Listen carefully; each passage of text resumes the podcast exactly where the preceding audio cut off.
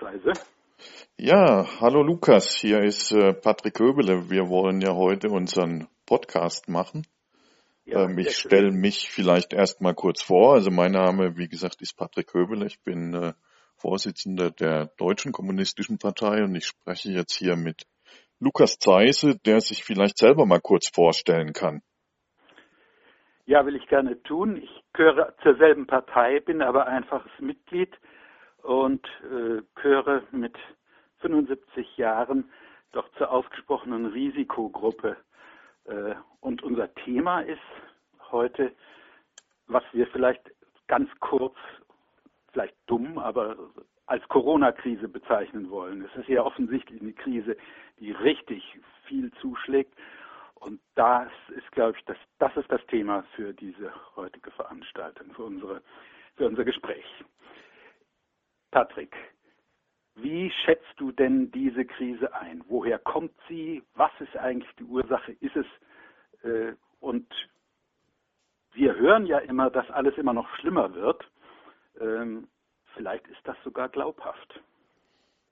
Ich, ich glaube, das ist glaubhaft. Allerdings glaube ich nicht, dass es eine Corona-Krise ist. Ähm, es war eigentlich schon vor dem Ausbruch von Corona in Europa relativ klar, dass Deutschland, viele Länder der EU ähm, in eine Krise kommen werden. Auch Forderungen der Unternehmer waren ja schon da, ähm, das Kurzarbeitergeld ähm, flexibler, schneller auszahlen zu können.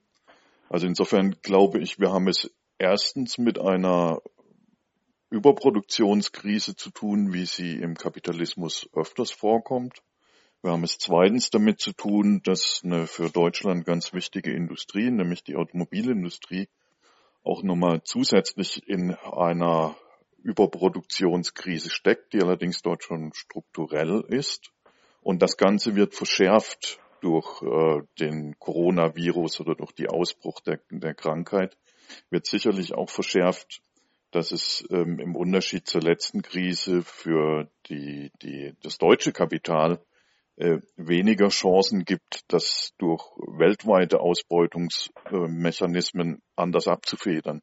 Insofern, ich glaube, man muss sagen, es ist eine Krise des Kapitalismus, die durch den Coronavirus verstärkt wird. Aber ist es nicht eher nicht der Coronavirus, wie du ganz richtig sagst, der das macht, sondern ist es die Krise, die Verschärfung der Krise, von der du sprichst, ist ja eigentlich durch die Aktion, die Abwehrmaßnahmen, sogenannten Abwehrmaßnahmen gegen die Corona-Krise ja eigentlich erst entstanden. Wenn das Land stillgelegt wird, entsteht natürlich die Wirtschaftskrise, aber sie entsteht ja nicht durch die, das Virus. Es sterben ja nicht so viele Leute. Naja, das Schlimme ist ja, dass eigentlich ja gar nicht stillgelegt wird. Ähm, also man legt Massenveranstaltungen still, man setzt das Demonstrationsrecht außer Kraft, aber die größte Massenveranstaltung, die es gibt, nämlich dass die Menschen ihrer Arbeit nachgehen müssen, äh, die wird ja nicht außer Kraft gesetzt. Übrigens im Unterschied zu den ähm, Erfahrungen, die die Volksrepublik China gemacht hat, die hat ähm, im Angesichts dieser Krankheit alles, was nicht lebensnotwendig war, an äh, Produktion und Ökonomie stillgelegt und hat massenhaft getestet. Bei uns geschieht genau beides nicht. Es wird nicht massenhaft getestet. Ich habe jetzt eine Zahl aus meiner Heimatstadt Essen gelesen. Dort ist bisher ein halbes Prozent der Bevölkerung getestet worden und das durchaus in einer Stadt, die sehr gebeutelt ist von Krankheitsfällen ähm, sondern man tut eigentlich alles, um möglichst viel an Ökonomie und damit auch Profitmacherei aufrechtzuerhalten. Und das betrifft übrigens auch die von dir genannten Hilfspakete. Also wenn man sich anguckt, wie viel Prozent dieser Hilfspakete nun tatsächlich für Kleingewerbetreibende oder in Richtung Arbeiter, Angestellte, Arbeitslose gehen, dann ist es ganz eindeutig, dass diese sogenannten Hilfspakete Hilfspakete für die großen Konzerne und Banken sind und nichts anderes. Ja, das mit den Hilfspaketen ist ja das eine. Das ist ja dann die zweite Reaktion. Die erste Reaktion war ja doch, äh, wie gesagt, einen Teil des Landes stillzulegen, jedenfalls den sozialen Teil stillzulegen, den Arbeitsteil aber nicht. Und das finde ich meine, das sagst du, ist eine völlig unangemessene Reaktion, aber haben die Chinesen nicht ganz ähnlich reagiert? Naja, sie haben aber nicht nur den sozialen, sondern auch den ökonomischen Teil stillgelegt. Und äh, ich glaube schon, dass man durchaus sagen muss, dass äh, äh, möglicherweise manche Maßnahmen, die in diesen Kontaktbereichen ähnlichem spielen, eine gewisse Berechtigung haben. Aber es ist gleichzeitig doch auch eine große Notstandsübung, die hier durchgezogen wird. Und äh, was an Versuchen gemacht wird, demokratische Rechte außer Kraft zu setzen, und nicht nur an Versuchen, die werden ja außer Kraft gesetzt, was immer deutlicher wird, dass man die Bundeswehr im Innern zum Einsatz bringen will. Ähm, das sind alles Maßnahmen, ich glaube, dass man da was durchexerziert, was man für andere Zeiten üben will, was relativ wenig tatsächlich mit der Notwendigkeit der Corona-Situation zu tun hat. Ja, ähm, die Frau Merkel hat ja ziemlich am Anfang noch der Krise gesagt, liebe Mitbürger, Sie müssen damit rechnen, dass äh, 60 bis 70 Prozent von Ihnen angesteckt werden. Äh, sind denn diese Maßnahmen, warum werden denn dann, äh, wird denn dann die Quarantäne überhaupt erhoben? Frage ich mich. Aber du sagst, weil ja auch was äh, durchexerziert werden soll. Äh, aber wenn die, ich, ich verstehe auch die Maßnahmen der Regierung nicht ganz. Aber du bist du vielleicht auch der falsche Ansprechpartner dafür. Naja gut, was ich ein bisschen verstehe ist, äh, ich glaube, Sie haben natürlich Angst, dass das Gesundheitssystem, was Sie marode gemacht haben, tatsächlich an den Punkt der Überlastung kommen kann. Und das ist, glaube ich, auch gar nicht auszuschließen. Also ich glaube, wir haben äh, bundesweit 25.000 Beatmungsbetten. Das ist tatsächlich nicht viel und ich glaube auch im Verhältnis zur Bevölkerung höchstens das Doppelte von dem, was Italien hat. Und dort merkt man, wie schnell so ein Gesundheitssystem kippen kann. Und man hat sicherlich auch ein bisschen Angst davor, dass das eigentlich schon seit langem auf dem Tisch liegt. Ich glaube, es gibt gerade vom Robert Koch Institut schon eine Studie von 2015, die äh, deutlich macht, dass äh, das hochgelobte Gesundheitssystem der Bundesrepublik eben gerade nicht auf solche Pandemien vorbereitet ist. Und zwar deswegen, weil man über Jahre privatisiert, kaputt gespart hat, weil man mit den Fallpauschalen im Prinzip was eingeführt hat, was dazu führt, dass natürlich alle sagen, naja, so eine scheiß Pandemie, das lohnt sich nicht, ja. Und ja. aber die Krankenhäuser sagen müssen, wir dürfen nur noch das machen, was sich lohnt, weil wir haben ja Fallpauschalen. Und da stoßen natürlich zwei Dinge aneinander, nämlich die Versorgung der Menschen als ein Prinzip oder die Profitmacherei. Und das passt nicht zusammen. Und ich glaube schon, dass die Herrschenden da ein bisschen Angst haben, dass das zu deutlich auf den Tisch kommt, wenn die Fallzahlen zu schnell steigen. Und äh, ich glaube, wenn die schnell steigen, dann kann natürlich dieses Gesundheitssystem kippen. Das versucht man jetzt noch dadurch ähm, äh, auszugleichen, dass man an die Beschäftigten im Gesundheitswesen appelliert. Und das ist natürlich eine Sauerei und eine Heuchelei.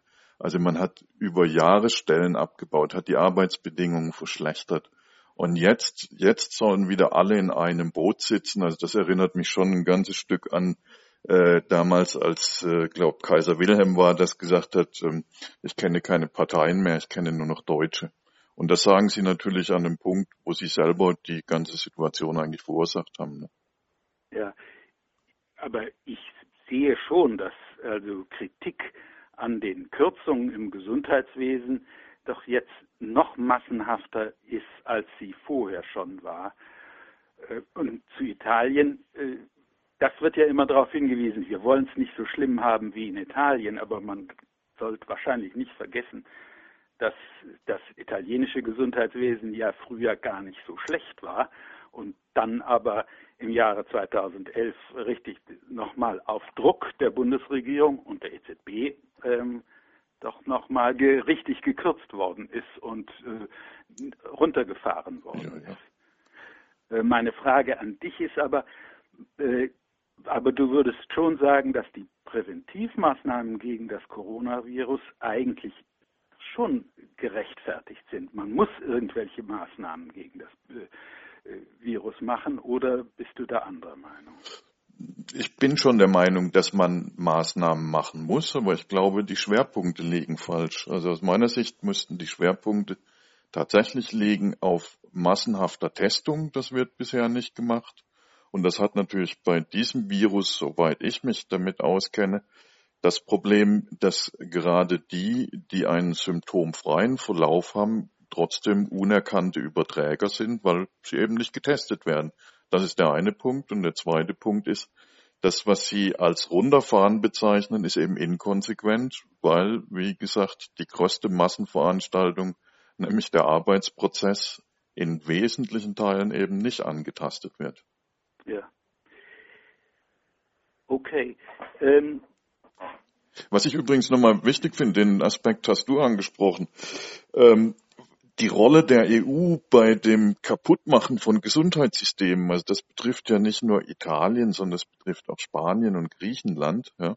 Und ja. das geht ja jetzt weiter. Also äh, was Merkel an EU-Politik betreibt, führt ja die Unsolidarität dieses Konstrukts jetzt eigentlich nochmal genau weiter, weil man eigentlich diese Länder, die tiefer in dieser gesundheitlichen, auch gesundheitlichen Krise stecken, die lässt man ja im Kern allein. Also die werden besser von Kuba, China, Russland unterstützt, denn von ihrer EU. Das äh, wird aber, glaube ich, auch durchaus im Bewusstsein vieler Menschen bleiben. Ja. Ähm, nun hat ja die Bundesregierung ein richtig enorm riesiges sozusagen Rettungspaket, so hat sie das, glaube ich, auch selber genannt, aufgelegt mit äh, wie viel Milliarden, Hunderte von Milliarden das sind, äh, wollen wir jetzt hier nicht erörtern. Es geht wahrscheinlich, es ist ja als unbegrenzt auch deklariert worden von äh, Olaf Scholz. Ähm, was Du hast das ja auch vorhin schon mal kurz angesprochen. Was meinst du denn, ist eigentlich der, der eigentliche Kern und Zweck dieser Übung, dass sie, was, was betreiben die da? Also das Erste, was ich wichtig finde, ist, wir sollten nicht vergessen, und das ist jetzt das zweite Mal nach der Bankenkrise, dass die Herrschenden ihre Aussage, es wäre kein Geld da, eigentlich sofort als Lüge entlarven. Es war bei der Bankenkrise genügend Geld da, hunderte von Milliarden. Und jetzt sagt Olaf Scholz, ähm, ich habe ihn ja in einem Kommentar vor kurzem den Gustav Noske der Bundesfinanzen genannt, ich glaube auch, dass da was dran ist, sagt auch, es wird geglotzt, es gibt keine Grenze nach oben. Das finde ich einen ganz wichtigen Punkt. Das Zweite ist aber auch, man sieht, und das ist auch wieder ähnlich wie in der Bankenkrise, es wird zwar propagandistisch viel gemacht, dass es sich um ein Rettungspaket für Arbeiter, Angestellte, kleine Selbstständige handeln würde, aber wenn man die Volumen anguckt, wo die hinlaufen, dann läuft die große, große Masse, ich würde mal so tippen, 90 Prozent laufen zu den großen Konzernen und laufen zu den Banken, für die diese Krise eine Lizenz zum Gelddrucken ist. Es ist ja so, dass Ungeheuer viele werden auf die Banken orientiert, sie sollen dort Kredite aufnehmen, an denen verdienen die Banken. So, und die sind nach hinten abgesichert durch die Steuerzahler, also durch den Bund. Das heißt, sie haben da nicht mal ein Risiko. Und insofern glaube ich, was wir hier erleben, ist das Ausnutzen einer Krise für ein gewaltiges Konsolidierungsprogramm zugunsten der Konzerne und Banken. Und du meinst, dass es funktioniert? Äh, das wird nicht so funktionieren, dass es äh, den Kapitalismus krisenfrei macht. Das kann der gar nicht sein. Und es wird hoffentlich auch nicht so funktionieren, dass diese Widersprüche, die sich im Bewusstsein vieler Menschen ein bisschen zeigen, ähm, dann wieder verschüttet werden. Aber was im Moment natürlich, muss man sagen, funktioniert, ist die Integration der Gewerkschaften, der Menschen in diese jetzige Strategie, die Krise auszunutzen, um den Konzernen und Banken zu dienen, die geht im Moment noch auf.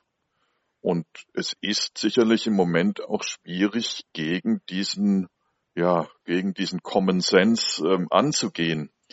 Und trotzdem, ich war vorhin bei einer Bekannten, mit Abstand natürlich, die sagte mir aber auch, ähm, es gibt ja doch auch was Gutes, nämlich erstens ein paar Berufsgruppen kriegen endlich mal die Achtung, die sie verdienen. Und zum Zweiten, wir wissen doch jetzt, Geld ist genug da.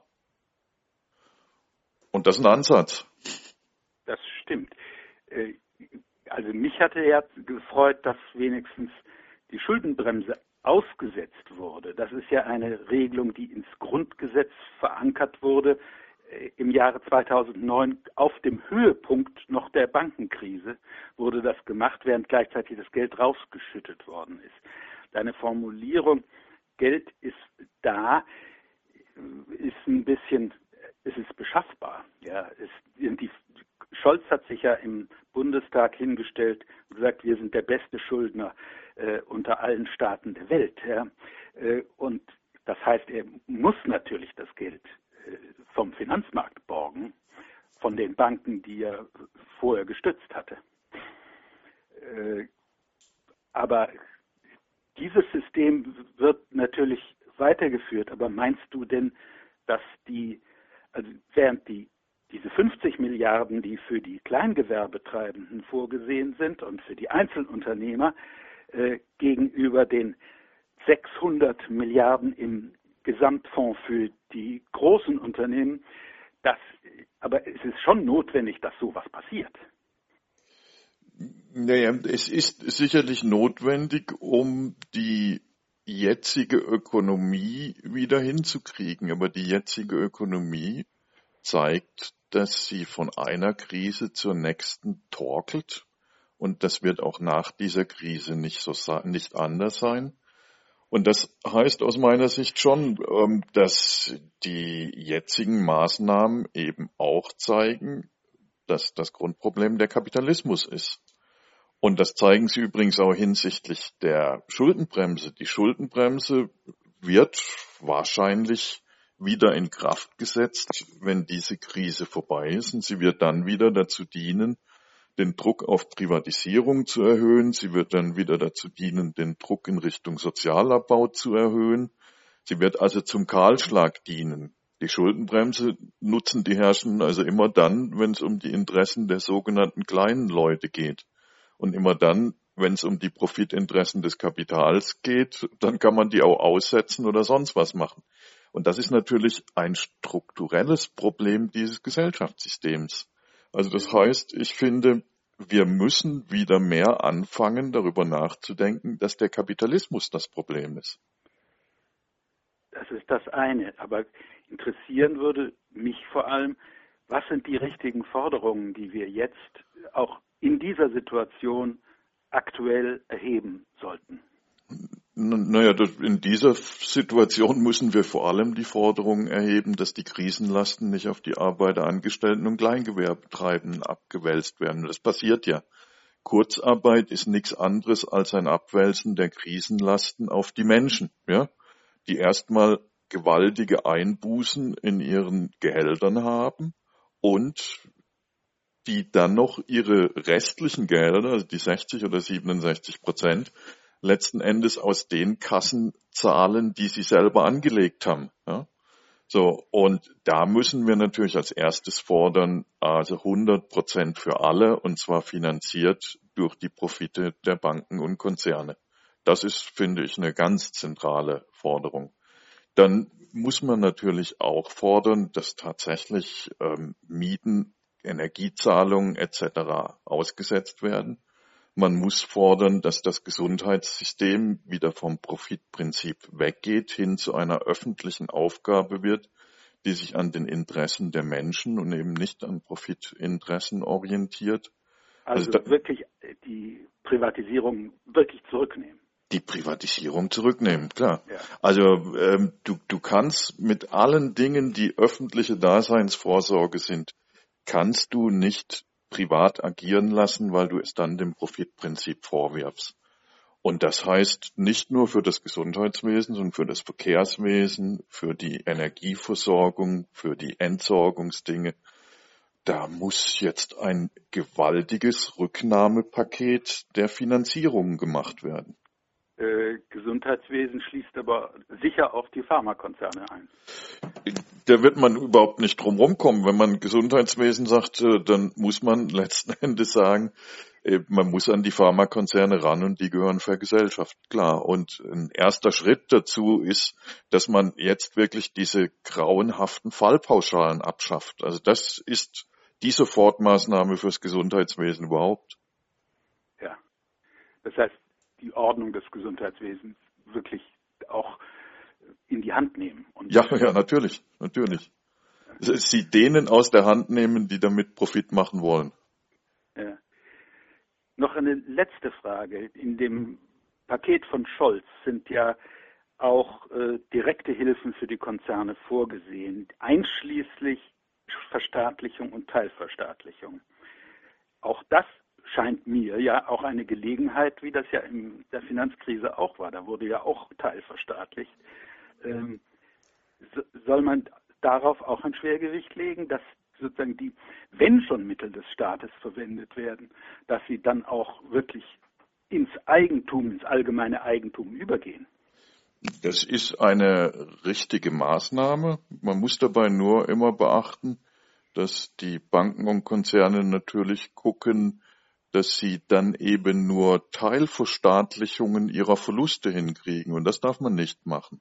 Und das Zweite ist, man muss natürlich dann auch verstaatlichen mit einer Perspektive des gesellschaftlichen Eigentums und eben nicht wieder der Reprivatisierung. Also wenn diese Krise jetzt genutzt würde, um tatsächlich wichtige Bereiche wieder stärker unter gesellschaftlichen Einfluss zu kriegen, äh, dann wäre das nicht falsch.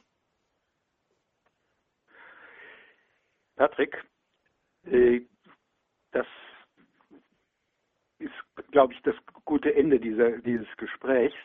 Ähm, was schlägst du jetzt vor, sollen wir machen? Abwarten, bis äh, wir uns wieder treffen dürfen und dann äh, Maßnahmen machen oder können wir in der Zwischenzeit schon was erledigen?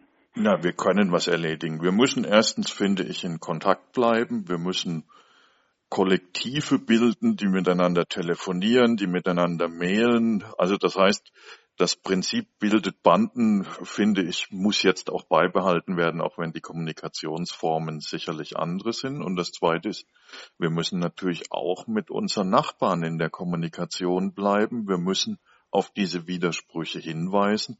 Und wir haben jetzt, glaube ich, eine ganz konkrete Form, ähm, vielleicht haben es manche mitgekriegt, wir haben ja als DKP eine Petition veröffentlicht, die heißt, jetzt müssen ja auch international alle Sanktionen aufgehoben werden, die die Ausbreitung dieser Pandemie ähm, ähm, erleichtern. Ja, so und diese Petition läuft eigentlich ganz gut und sie kann gezeichnet werden, sie kann verbreitet werden. Das ist vielleicht auch eine Form, wo man auch eine niedrige Einstiegsschwelle in notwendigen Widerstand gegen die äh, Abwälzung der Krisenlasten auf kleine Menschen, national, international hat und wo man sich wehren kann. Sehr gut. Ja, dann äh, wünsche ich dir gute Gesundheit. Dir auch, Lukas. Bis dann. Tschüss. Tschüss.